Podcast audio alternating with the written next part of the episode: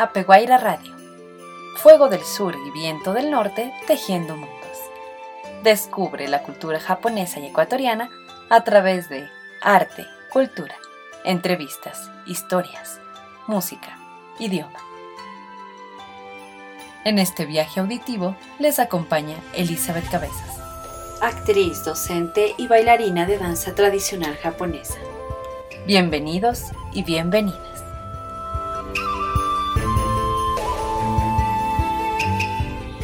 Estimados y estimadas radioescuchas, en nuestro segundo programa compartiremos, en nuestra sección Abrazo de Raíces, Misterios de Japón. En la sección Tu Huella nos acompaña Andrea Rodríguez. En nuestra sección Semillas que Cuentan escucharemos el cuento ecuatoriano La Maldición de Elisa Ayala González. Y nuestra sección Susurros en el Viento, la belleza de nuestros idiomas.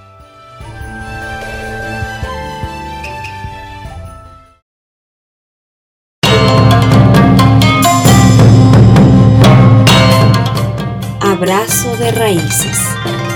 Gente, arte, tradiciones, historias. Descubramos nuestras culturas.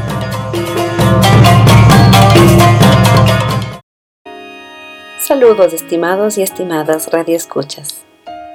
Japón es un país lleno de rincones mágicos, lugares con encanto y por supuesto misterio. Hoy escucharemos sobre algunas supersticiones creencias, lugares y personajes. ¿Cuál es tu tipo de sangre? Es una de las preguntas más frecuentes y aunque suene increíble, incluso en las entrevistas de trabajo.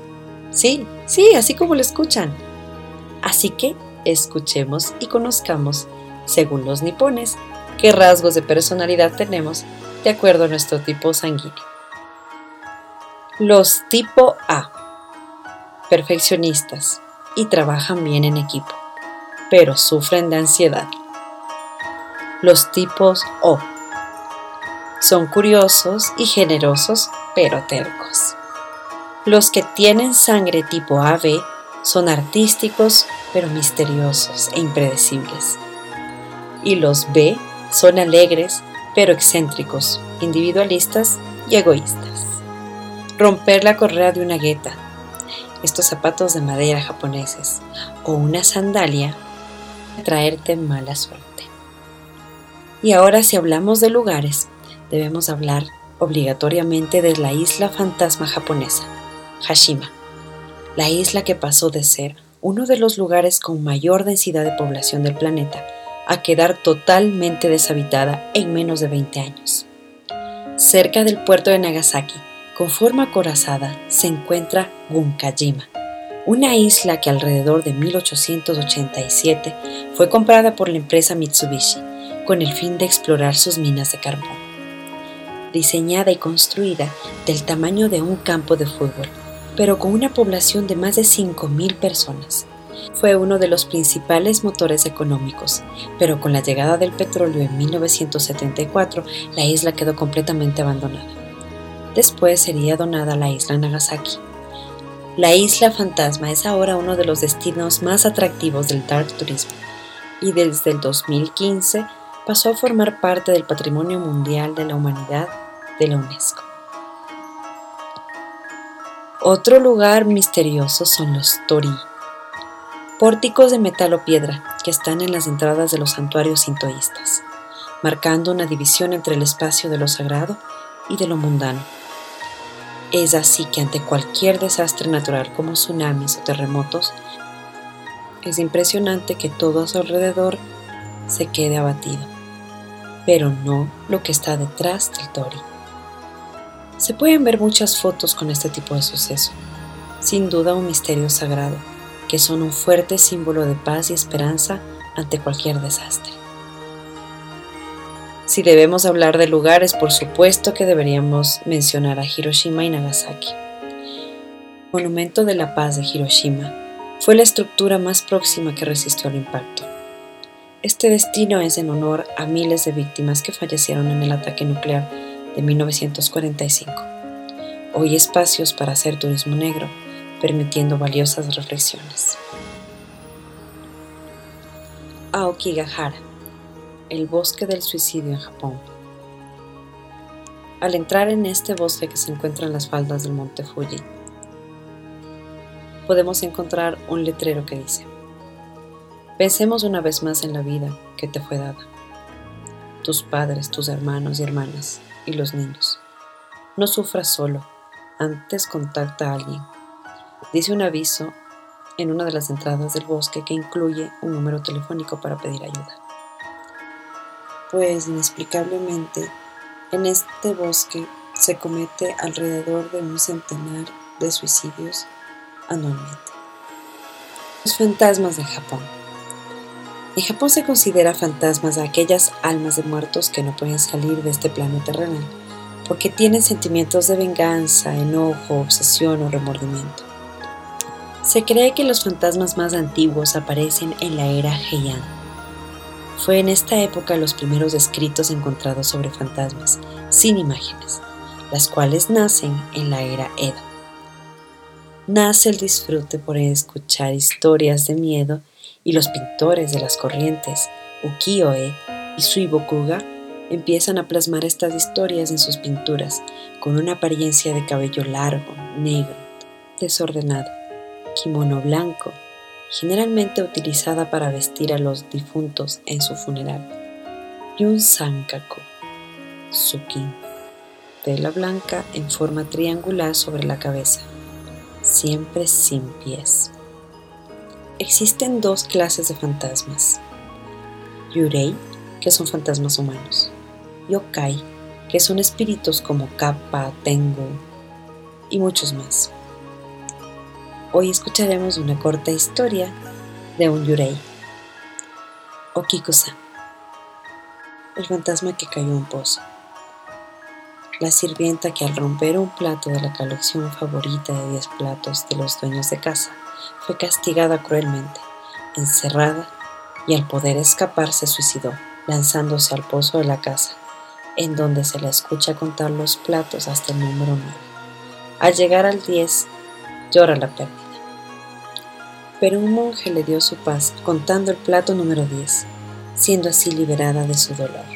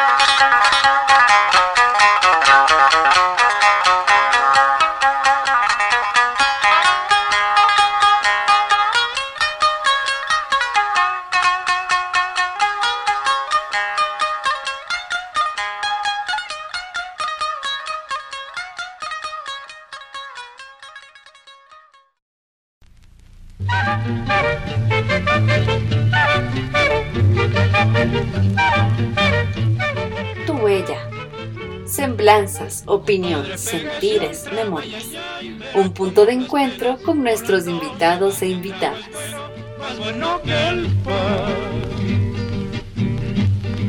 Compadre, un trago y verá cómo las pegas.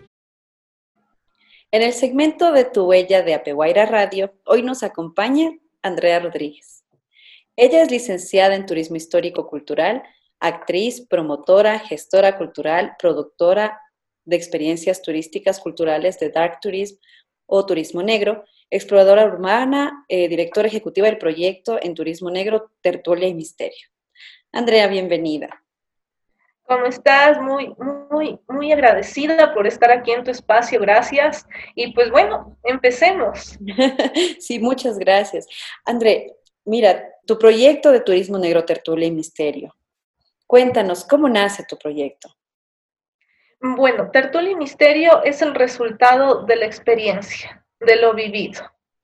Y es un proyecto mucho más maduro, un proyecto que tiene muchísima esencia y compromiso con, muchas cosas, ¿no? Desde los espacios, con este deseo de recuperarlos, de restaurar, de, de no perder su memoria histórica, hasta ese compromiso tan noble también de ayudar a los animalitos y a los espacios verdes y demás, ¿no? Que no es turismo negro, pero está ahí presente. Es ese compromiso y esa inspiración que en alguna vez fue y sigue siendo mi gatita. Gracias a ella también existe Tertulia y Misterio.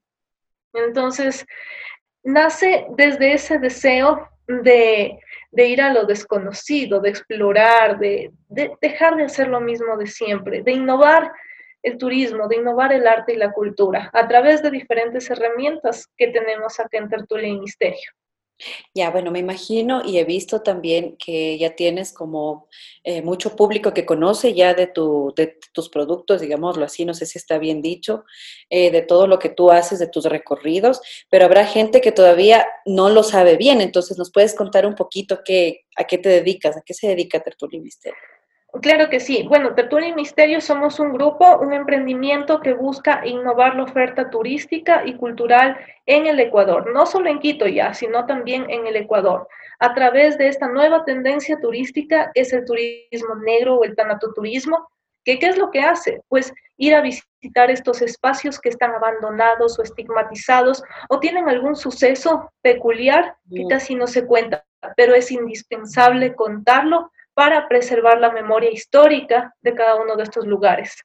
Eso es lo que hacemos como Tertulia y Misterio, y nuestros compromisos son los de eh, cuidar de estos espacios. Hay muchos espacios que han estado abandonados, como por ejemplo el Molino El Censo, lo hemos recuperado de un olvido absoluto, después de que le han saqueado absolutamente todo. Mm. Ahora ya no, ahora está ahí, cuidado, a veces tenemos esas cosas de que nos sucedió en pandemia, que nos robaron, nos saquearon el espacio, se robaron la utilería, las piezas patrimoniales, mm. pero bueno, son, a veces también les digo, son gajes del oficio de, de esto, ¿no? Nos metemos con un tipo de turismo muy diferente, con espacios que tienen una personalidad muy interesante también, que vale la pena recuperarlos y hacer que estos espacios hablen a través de las experiencias que les podamos brindar.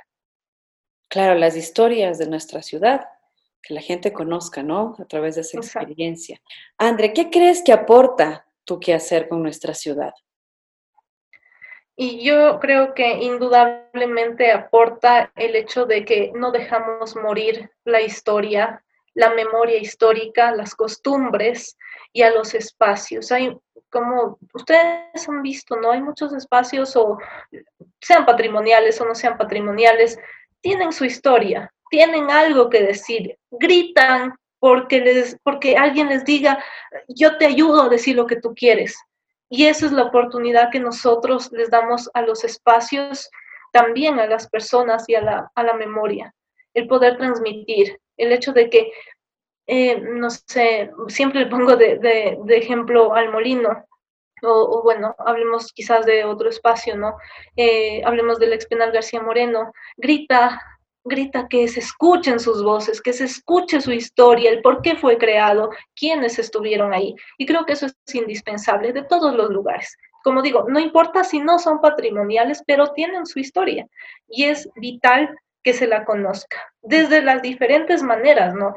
Eh, a través de herramientas como la narración oral, el turismo, el teatro, la teatralización, el stand-up, diferentes maneras. Pero lo importante es transmitir eso al público y que el público se lleve eso no grabado aquí en su cabeza, ¿no? Porque de aquí nos olvidamos hasta que conocimos otros países. Pero si se queda plasmado acá, bueno, ahí se ve mejor, queda plasmado aquí, en el corazón, no nos vamos a olvidar jamás de esos lugares y de esas experiencias. Y eso es lo que buscamos. Y estoy segura que hemos dejado huella en muchos de nuestros turistas. Y tenemos un, registro, de hecho, si, quieren, les muestro, tengo acá, es esa Tanato Biblia o Tanato Registro que diseñamos para que el público y ponga ahí impresos sus experiencias, le gustó, no le gustó, eh, qué nos recomienda y demás. Claro, ¿qué le gustó?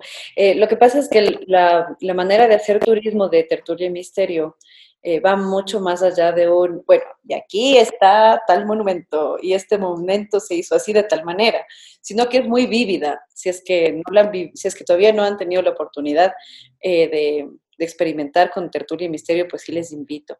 Es una manera muy vívida, salen los personajes a contarte, a decirte cómo es, entonces, claro, me imagino que en los recorridos, ¿qué es lo que más les gusta a la gente o qué es lo que más les asusta? O si te acuerdas de una anécdota, André, que es una anécdota que te acuerdes de, uno de los recorridos que has hecho.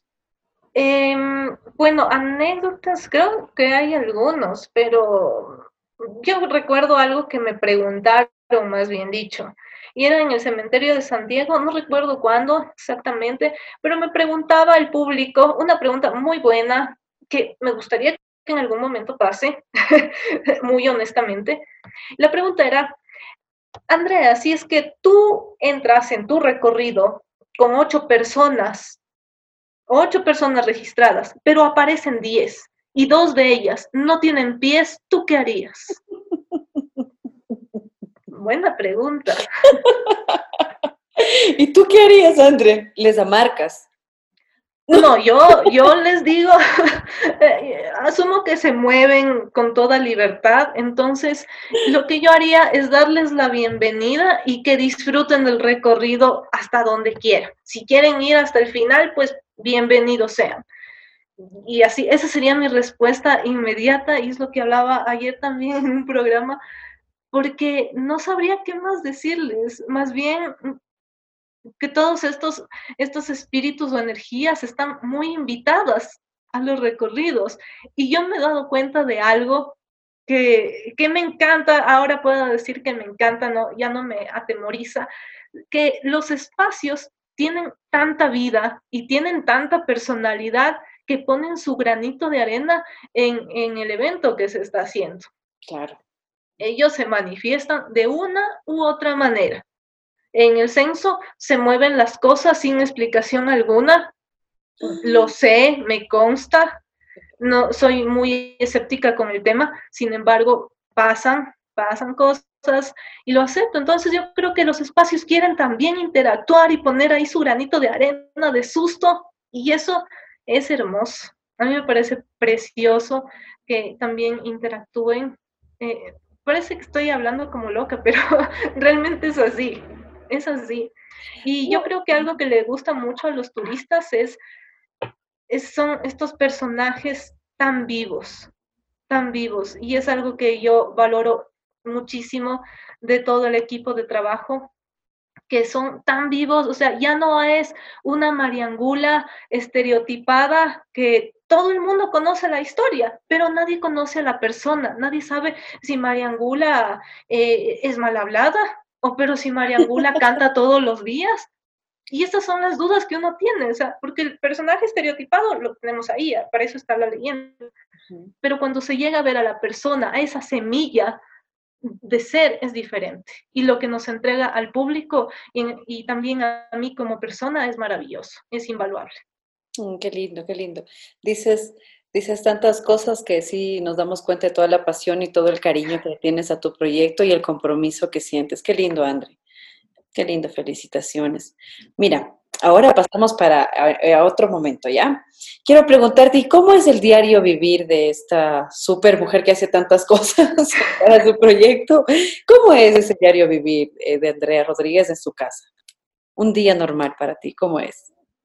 Eh, bueno, un día normal de cuarentena, ah, digamos, porque yo creo que la, pandemia ha marcado mucho la vida de muchas personas y, también la mía, ¿no? De cierta manera, aunque a veces no vi cambio entre salir y no salir. Mm, muchas veces no, no, no, no salgo mucho, pero mm, como es un día, lo que les puedo decir es que me he disciplinado en ya no trabajar hasta altas horas de la noche, porque entiendo que necesito descansar. Entiendo que basta, debes descansar y debes recrearte. Entonces ahora ya no me quedo hasta altas horas de la noche planeando, eh, cambiando, modificando, pensando, porque incluso cuando uno se duerme sigue trabajando y no está bien. Yo sé que uno se tiene mucho amor por lo que hace, pero es, más amor es cuidarse a uno mismo, ¿no? Esa estabilidad y salud mental es muy importante. Uy, qué buen consejo nos dejas. Sí, sí, y de hecho las cosas van, van fluyendo porque entiendes que si sigues pensando en eso, no estás logrando nada pensando, pero al otro día puedes hacerlo con más calma y no necesariamente te quitas las horas de sueño a las 3, 2 de la mañana pensando en eso, porque después te olvidas para variar. Entonces no funciona. Pero es verdad que incluso cuando estamos durmiendo, pues se queda ahí, ¿y cómo lo voy a lograr? ¿Y cómo lo voy a lograr? Es esta la idea. Y de nuevo, no, no te relajas totalmente, tienes razón. Qué bueno. Qué bueno, André, qué bueno que ya no te estés esforzando tanto hasta tan de noche, hasta tan tarde. ¿Y cómo eras de niña, André? Ah, era todo lo contrario a lo que soy ahora. A ver, cuéntanos, cuéntanos, ¿cómo eras? Eh, bueno, bastante tímida, casi no hablaba, o sea, el léxico que tengo ahora no se compara en nada a lo que tenía años atrás, entonces, o, el desenvolvimiento en sí. Pero eh, sí, siempre fui, me sigo considerando bastante tímida, eh, no muy social muchas veces, a pesar de estar aquí conversando abiertamente y demás. Yo creería que esa, esa era la niña de antes, ¿no?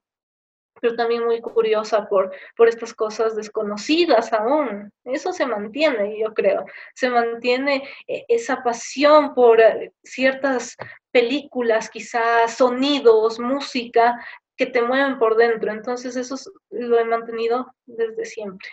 A ver, cuéntanos ahora un poquito sobre tu arte, sobre tu oficio. ¿Qué es lo más complicado, André? ¿Qué es lo más complicado? Yo creo que una de las cosas que han sido más complicadas es eh, el hacer que las entidades em, de gobierno municipales entiendan lo que se hace. Quizás hacer entender al público, eh, este tipo de público ha sido una de las cosas más complejas, mm. porque estoy haciendo algo que ellos nunca han visto en sus vidas pero, o quizás sí lo han visto, pero no han visto una, un futuro en Quito o en el Ecuador. Y no hace muchos días le planteaba justo a un amigo de Nueva Orleans, la famosa ciudad de los tours de fantasmas, brujas y vudú. Y yo creo que Quito tiene el mismo, o si no es más potencial que Nueva Orleans para convertirse en un icono también, una ciudad de turismo negro. Pero bueno, lo vamos a hacer, indudablemente. Tarde o temprano lo vamos a hacer, pero con apoyo de entidades sería muchísimo más, mm. más llevadero el camino, ¿no? Entonces, por ahí estamos buscando que el municipio, las diferentes entidades, pues apoyen esta actividad desde donde puedan apoyarnos, que eso es, eso es vital, ¿no? la empresa privada también se les está haciendo las invitaciones a que se interesen en esto y los beneficios son para todos, desde las empresas, el municipio, el gobierno, quienes estamos detrás y se convierten en toda una cadena de beneficios de todo tipo, en realidades de todo tipo. Claro, sería maravilloso poder ver ya posicionada nuestra ciudad como un icono de ese tipo de turismo también. Mm, exacto. Entonces, claro, sí hemos tenido diálogos con, con Ministerio de Turismo, personas muy abiertas, pero a veces lo que no me gusta mucho, y lo digo así en público y lo ya lo he dicho otras veces también, es que me digan que está muy bonito y se quede ahí. Perfecto. ¿Qué es lo que más disfrutas, André? ¿Cuál es la parte que más disfrutas? Creo que todo. todo, todo me encanta desde muchas veces estar detrás de las redes sociales, eh, crear contenido, crear, lo que no me gusta mucho quizás es la creación de guion. Así que si hay algún guionista que quiera aportar, fabuloso, para poder trabajar. Em, me encanta, me encanta absolutamente todo, poder difundir lo que no se difunde, eh, poder crear, de buenas a primeras me llega una idea y digo, ah, sí, esto podría ser aquí, o, estoy, no sé, sin pensar en eso, se me ocurre algo. Y, y, eso es maravilloso, ¿no? Eso es, eso es hermoso, poder disfrutar de esos momentos de creación. Creo que es algo que disfruto no ahora, sino desde hace mucho tiempo cuando entendí lo que era. Mm. ¿Qué planes tienes para el futuro, André? Mm, bueno, para el futuro, eh, expandir Tertulia y Misterio, sin duda expandirlo no solamente en Quito, sino a nivel nacional, provincias, ciudades y demás, y hacer que, que se convierta en algo muy grande, muy grande que genere muchísimo conocimiento, turismo, trabajo también. Y, bueno, lo que me han hecho algunas entrevistas también los chicos de universidad, son bienvenidos, todos son bienvenidos a esta nueva manera de hacer turismo. Y pues les recibimos con los brazos abiertos, siempre estamos, nos gusta mucho la sinceridad, la honestidad, entonces es cuáles son también las intenciones. Y sería súper bonito también. Hay muchos actores turísticos, muchos eh, gestores culturales también. Crear redes más concisas. Yo creo que es indispensable darnos una mano, ponernos hombro a hombro para luchar con un objetivo en común. Mm. Porque si cada quien jala para su lado, se van a lograr cosas, no digo que no, pero va a ser más complejo, mucho más complejo. Y sí creo que es el, es el momento de podernos poner de acuerdo, dejar de lado muchas rivalidades que, que a veces no existen y, y, hacer algo en común, ¿no? Crear una gran, de hecho es una, uno de los fines, eh, quizás en un futuro, eh, hacer una gran asociación para luchar por objetivos comunes y no pelearnos en vano, ¿no? No tiene sentido. Mm, total. ¿Tienes alguna invitación, André, que hacer a nuestros radioescuchas? Claro que sí, tengo muchas. Qué bueno.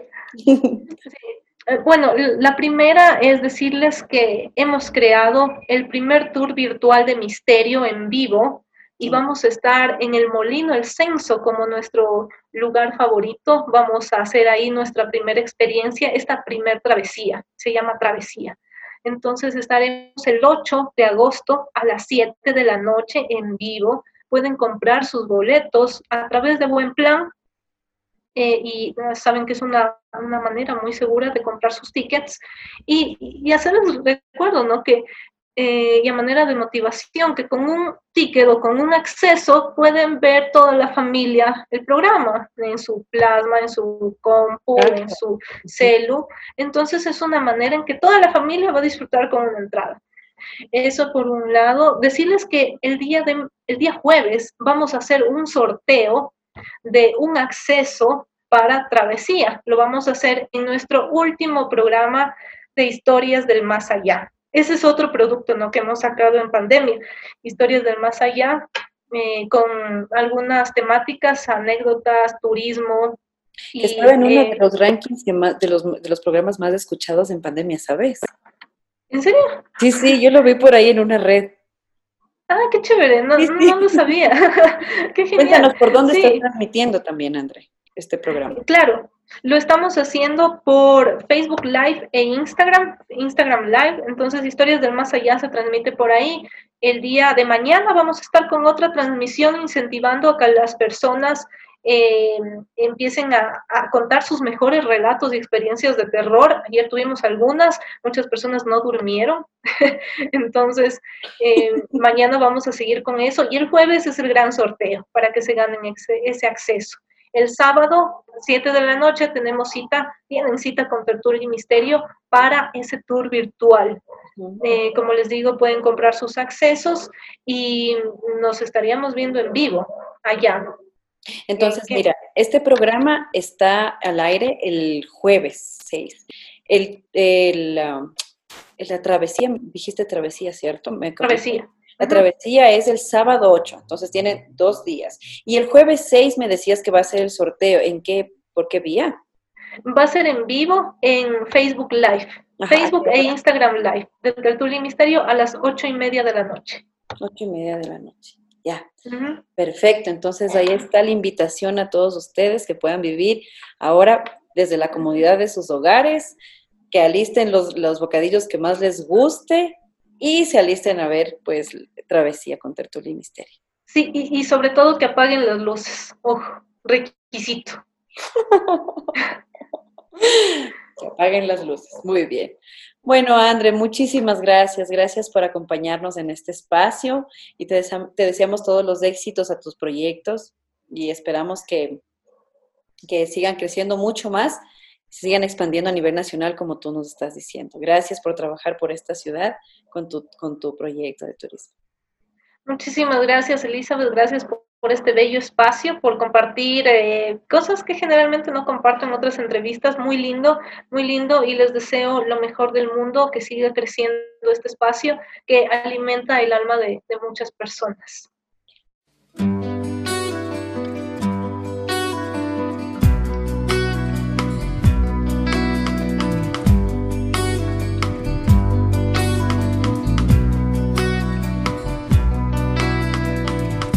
Abres los ojos y recuerdas o te cuentan una historia que te aprendes de memoria, luego te dejan caer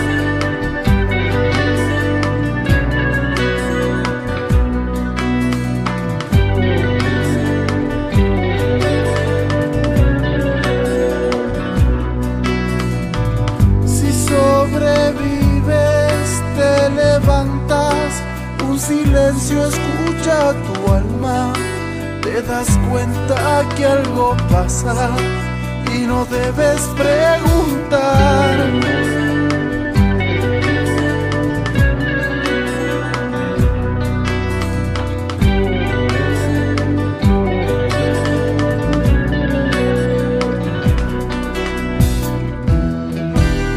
Al cielo aunque soy luminar, que es un satélite dirá. Te quedas ciego, pero igual hay que seguir. La otra opción sería morir.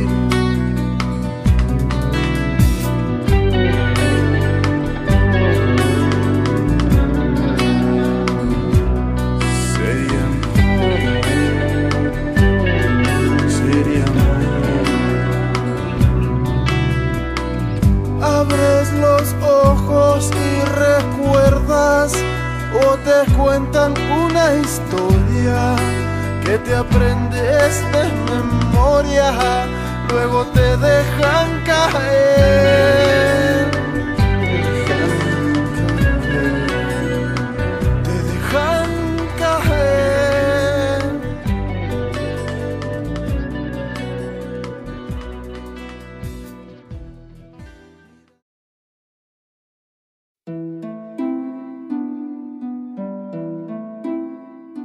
Que cuentan. Cuentos, microcuentos, leyendas, mitos, fábulas, literatura para todas las edades.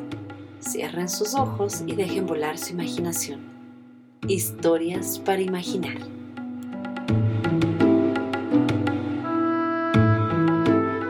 Hoy les presentamos un fragmento del cuento La maldición de la ecuatoriana Elisa Ayala González.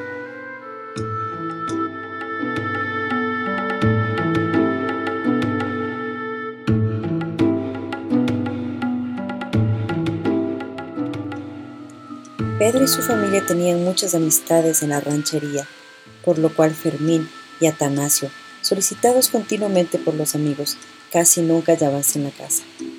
Y aunque Rosa amaba tiernamente, no oponía obstáculos a tales correrías. Antes bien, cuando Pedro extremaba sus observaciones y trataba de corregirlos, ella tomaba de defensa de sus hijos, y con frecuencia se originaban disgustos, a causa sobre todo de Fermín, por quien Rosa tenía preferencia, y que sabiéndolo mostrábase cada día más altanero e indomable. Pedro predecíala con ese sistema muchos males para el futuro, pero ella se encogía de hombros sin preocuparse, ni menos creer que tal cosa llegaría a suceder. Cierta tarde, conversando Fermín con un amigo llamado Andrés, contóle este que a la orilla del río, frente a un frondoso pechiche, reuníase cada mañana gran cantidad de camarones.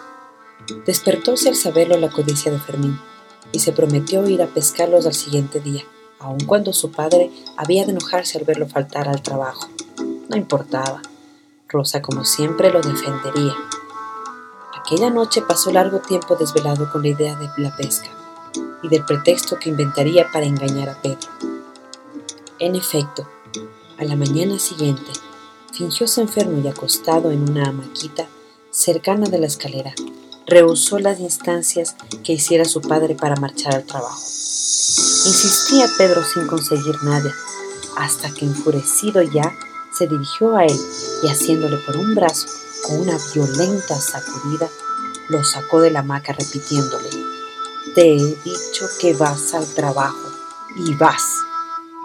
Fermín lanzó un grito de dolor y de rabia, gruñendo furioso.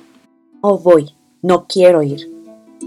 Pedro alzó el brazo para castigarle, pero Rosa se interpuso y volviéndose al muchacho díjole en tono de ruego, Anda, Fermín. Este sintió crecer su furia y rencoroso contra la que no tomaba su defensa, le respondió con insolencia, No voy, no me da la gana de ir. Ante tamaña audacia, Pedro se quedó un momento atónito. No creía que tan pronto el cachorro se convirtiera en león. ¿Vos querés quedar hoy rompido de un hueso o que te abra la cabeza? Gritó con los dientes apretados y temeroso él mismo de dejar estallar su cólera. El furor de Fermín y su soberbia ya no reconocieron límites. Pegarme a mí, cuidado sea yo viejo chocho quien te surre. No fue vos, fue un rugido el que exhaló Pedro al lanzarse contra su hijo pero este con sorprendente agilidad salvó de un salto la escalera y corriendo como un gamo se internó en la huerta. Lívido de rabia, con los ojos inyectados de sangre, desencajado, trémulo, espantoso, tendió el padre con terrible ademán los cerrados puños en dirección al fugitivo y balbuceó roncamente. Maldito seas mil veces, hijo del diablo. Permita Dios que te caigas muerto ya mismo, que te muerda una culebra o que te despedace un lagarto. Ojalá que jamás vuelva yo a verte vivo. Rosa se aferró con ambas manos al brazo de su marido, diciéndole bañada en lágrimas, Oh por Dios, no me digas así. Perdónalo, perdónalo una brusca sacudida, Pedro se libró de su mujer y dio algunas vueltas por el cuarto vacilando, como si estuviese ebrio. Luego, viendo a Atanasio y a Teresa que lloraban asustados, trató de serenarse, pero el rencor y la ira le cegaban todavía.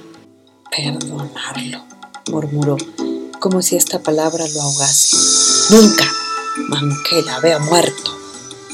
Y ceñudo y trágico cogió la palanca que se hallaba arrimada a la pared. Calóse un viejo sombrero y se marchó. Rosa permaneció buen rato como anonadada. La acción de Fermín le había abierto los ojos bruscamente. Por primera vez comprendió que las recriminaciones de Pedro eran justas, que ella con sus condescendencias y mimos tenía la culpa de todo. Y al pensar que sobre la cabeza de Fermín pesaba la terrible anatema de la maldición paterna, deshacías en lágrimas y sollozos, y como sucede siempre a las madres al considerar las posibles desgracias del hijo, sentía crecer en su corazón el amor y conmiseración por él. Cansada al fin de lágrimas y reflexiones, volvió en el acuerdo de sus quehaceres y dedicóse nuevamente a ellos con gesto doloroso y ojos enrojecidos. Lentas transcurrían las horas cuando de pronto rompiendo el silencio reinante se oyó un grito, angustioso, desesperado, terrible, uno de esos gritos que hielan la sangre en las venas y que una vez oídos jamás pueden olvidarse. Grito de dolor, de espanto, de agonía, pero tan indistinto, tan lejano, que luego de haberse extinguido, quedaba la duda de si en realidad se escuchó o fue solo una ilusión de los sentidos. Rosa se sobresaltó y tuvo una de esas corazonadas que se llaman presentimiento. ¿Has oído? preguntó trémula Teresa. ¿Será Fermín? Ay, ¿por qué iba a gritar así? Sin duda fue un perico ligero. No, era el grito de un cristiano. Quizás le ha pasado algo a Fermín. ¿A dónde se habrá ido? Anda, Atanasio, corre, hijito, a buscarlo. Dile que venga, que ya no estoy brava, que, que lo estoy esperando. Atanasio, que medio dormitaba en la hamaca, levantóse contento de tener pretexto para dar un paseo y se marchó. Durante buen espacio de tiempo esperó Rosa la vuelta de sus hijos, no pudiendo por último dominar su inquietud. Encomendó a Teresa el cuidado por el rancho y partió en busca de ellos. Al llegar a la ranchería, fue de casa en casa preguntando, inquiriendo.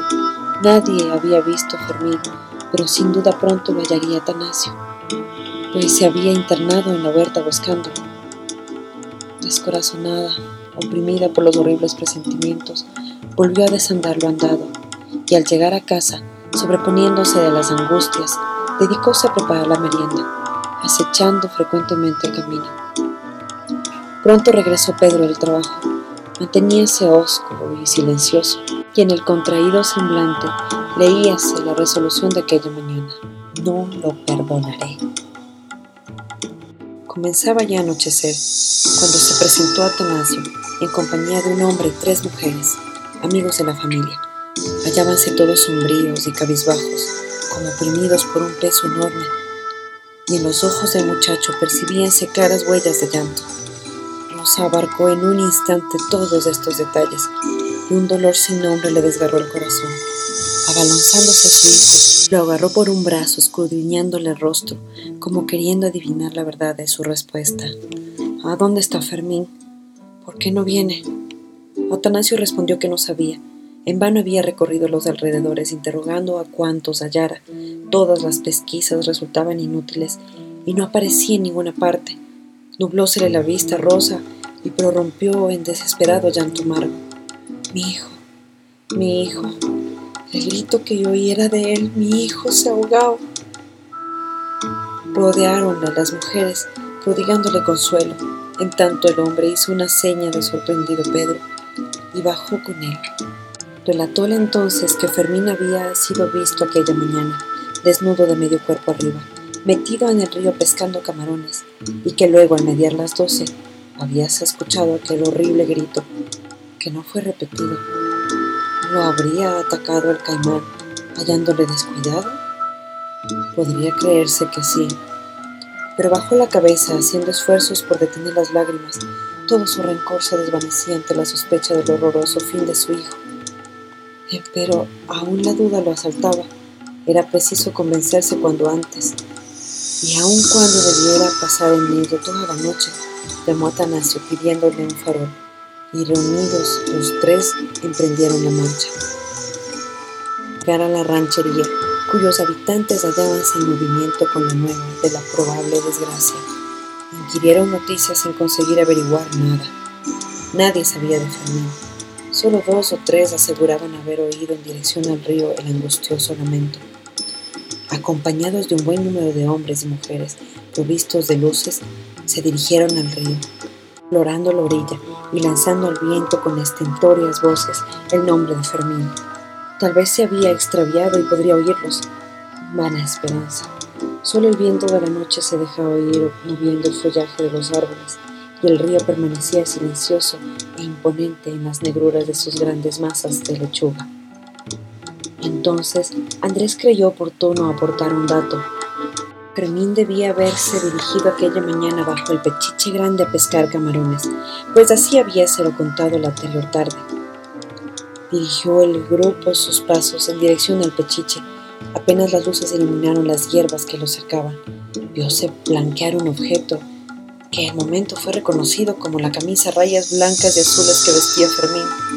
Al lado de ella un casco de coco contenía un poco de agua. Se rebullían vanamente algunos camarones, cáscaras de frutas esparcidas en el suelo, probando que el muchacho había hecho allí su almuerzo. Las, las huellas impresas en la tierra húmeda de la orilla indicaban el sitio donde entró en el agua. La duda no era posible. La camisa y camarones abandonados decían claramente que el infeliz había sido sorprendido durante la pesca sin tener lugar más que lanzar aquel grito. El drama se reconstruía por sí solo, y aquel sitio era donde únicamente debía buscarse. Embarcados en canoas y provistos de largas pértigas recorrieron el río, explorándolo con las luces y hurgando los lechugales. Nada de extraño vieron, ni tampoco encontraron cosa alguna. Las aguas oscuras y dormidas guardaban celosamente su secreto. Grupos de gallaretas, sorprendidas por la claridad de los faroles, aleteaban asustadas entre las lechugas, dejando oír sus penetrantes gritos. A las tres de la mañana, la cuadrilla rendida y desanimada resolvió retirarse, viendo la inutilidad de sus pesquisas. Despidiéronse de Pedro, ofreciéndole continuar la búsqueda al día siguiente. Padre e hijos, empapados y llorosos, regresaron silenciosamente a su rancho, conduciendo por todo hallazgo la camisa de Fermín. Rosa los aguardaba en el reducido dormitorio, vivamente iluminado por dos velas colocadas, ante una estampa de la Virgen María pegada en la pared. Habíase retirado las amigas y Teresa dormía hacía tiempo, con el sueño invencible de la infancia. Solo la madre le había velado, esperando ansiosamente e implorando a la Virgen piedad por su angustia. Al ver a Pedro y Atanasio presentarse solos, se quedó yerta. Pedro, con la frente inclinada y voz enronquecida, relató cuanto había hecho en su busca, y el único dato recogido, la camisa abandonada. Oh Madre de Misericordia, María Santísima, clamó la desaventurada negada en llanto, y cayendo de rodillas ante la imagen, con las manos tendidas en desesperada súplica, Virgen mía, Madrecita de mi alma, devuélveme a mi hijo, no permitas que mi hijo haya muerto. Castígame, pero no a él. Ay, no puedo pensar que me vuelvo loca. ¿Cómo va a ser posible que se lo haya comido el lagarto? Ay, mi hijo, mi hijo de mis entrañas, yo quiero mi hijo. Se abatía contra el suelo, con los cabellos esparcidos en desorden, retorciéndose las manos, sollozando, besando frenéticamente la camisa que estrechaba sobre su corazón, como si fuese un pedazo del hijo ausente. De nuevo volvía a lanzarse, y de nuevo prorrumpía en desgarradores lamentos. Transcurría la noche y Pedro sentado en el suelo lloraba en silencio, torturado por el dolor y los remordimientos, sosteniendo reclinada en su hombro la cabeza de Atanasio, quien había comenzado también por llorar, acabando de dormirse. Hacía rato que clareaba el día, cuando llegó Andrés corriendo pálido y despavorido. ¡Don Pedro! gritó jadeante desde el patio. ¡Don Pedro! Venga a ver lo que hay en la lechuga. Desatinada y loca se precipitó Rosa, mas que bajó por la escalera, seguida de igual modo por sus hijos y marido. Repentinamente llegaron al fatal Pechiche, donde ya les había precedido un numeroso grupo, compuesto de hombres y mujeres y muchachos, mirando todos ansiosamente hacia el río. Miraron a su vez y vieron que Lechugal hallábase desintegrado, deshecho, roto, en un gran espacio, como si en él hubiese maniobrado una fuerza enorme, algo como una hélice de vapor. En el sitio en que el agua veíase libre de plantas, flotaba un bulto blanquecino, manchado profusamente de rojo. ¡Una canoa! ¡Una canoa! gritó Pedro, corriendo enloquecido a la orilla, embarcándose acompañado de varios hombres en una de las canoas que habíale servido la noche anterior. Con dos golpes de pértiga llegaron al sitio. Uno de los hombres cogió blanquecino objeto, embarcándolo en la canoa, y al fijar en él Pedro los ojos, llevóse desesperado las manos a la cabeza y se tambaleó como si le hubiese herido una bala. Subieron a sus amigos y la canoa volvió rápidamente a la orilla. No viene en ella, Pedro se arrojó de bruces en tierra, llorando a gritos, mesándose los cabellos. Las mujeres rodeaban a Rosa, cuyos alaridos subían al cielo y trataban de detenerla para librarla del horrendo espectáculo. Los hombres y muchachos agrupándose trémulos de horror en torno al fúnebre hallazgo depositado en la hierba. De todos los ojos corrían lágrimas y de todos los pechos brotaban sollozos. Allí tenían ante la vista cuanto restaba de Fermín, un tronco desnudo y sangriento, sin cabeza, brazos ni piernas, desgarrado todo por las uñas del caimán, con profundos y espantosos surcos, sin duda, al detenerlo entre ellas, en tanto que los dientes arrancaban la cabeza y los miembros. Los sitios correspondientes a estos formaban horrorosas llagas, colgando piltrafas y tendones. Haciendo un esfuerzo supremo, desgarrándose en la lucha los vestidos y la carne, consiguió Rosa librarse de las manos que la sujetaban y con ímpetu irresistible se abrió paso entre el aterrorizado grupo. Al hallarse ante lo que restaba de su hijo, palidez cadavérica, Rosa le cubrió el semblante, descompúsosele este en indescriptible mueca de dolor y espanto. de los ojos y un lamento, un alarido, taladrante, desgarrador, salvaje, se escapó de sus amoratados labios. Tendió los brazos como tratando de asir aquella cabeza que faltaba, y dando el traspiés cayó con brutal violencia de cara contra el suelo. Precipitáronse las amigas en revuelto montón, la condujeron en brazos a su rancho, lo restante del grupo, sosteniendo a Pedro y portando el fúnebre hallazgo, completaban la tristísima procesión, salmodiada por sollozos y gemidos, entre los que sobresaltaban las agudas voces de Atanasio y Teresa. Los amigos, queriendo librar a los infelices padres de que renovasen la vista del espantable resto, condujeron inmediatamente, envuelto en blancos lienzos, al cementerio cercano.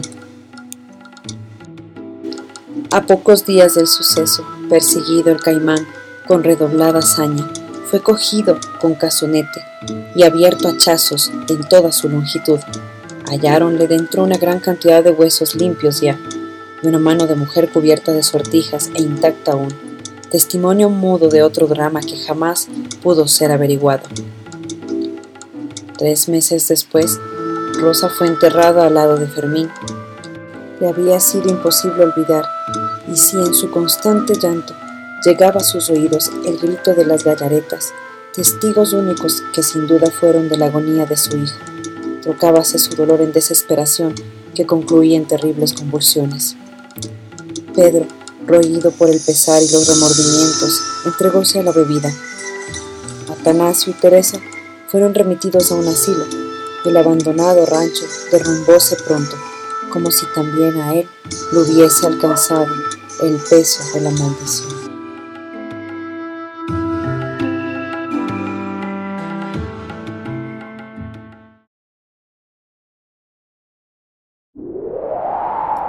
Susurros en el viento.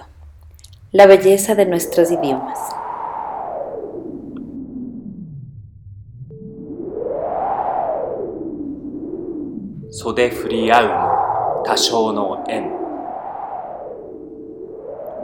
Aún el encuentro más casual está predestinado.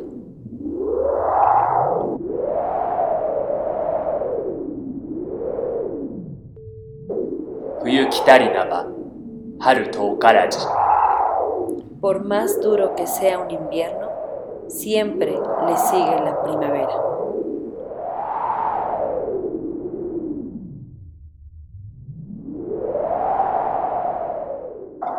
La vida es misterio, la luz ciega y la verdad inaccesible asombra. Rubén Darío.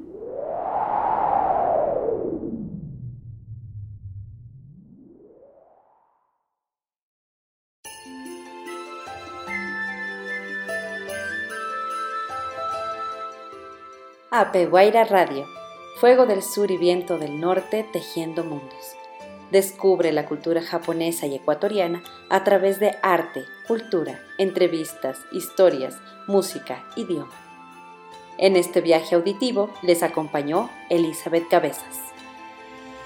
Nos pueden encontrar en nuestras redes sociales como Apeguaira, donde esperamos sus comentarios, sugerencias y peticiones. Sobre nuestra invitada Andrea Rodríguez, pueden encontrar más información en sus redes sociales como Tertulia y Misterio. Estimados oyentes, les recordamos que este programa será transmitido en la radio de la Casa de la Cultura Ecuatoriana, 940 AM, los días jueves a las 11 de la mañana. Gracias por escucharnos. Esperamos que hayan disfrutado de nuestra compañía. Hasta el próximo programa.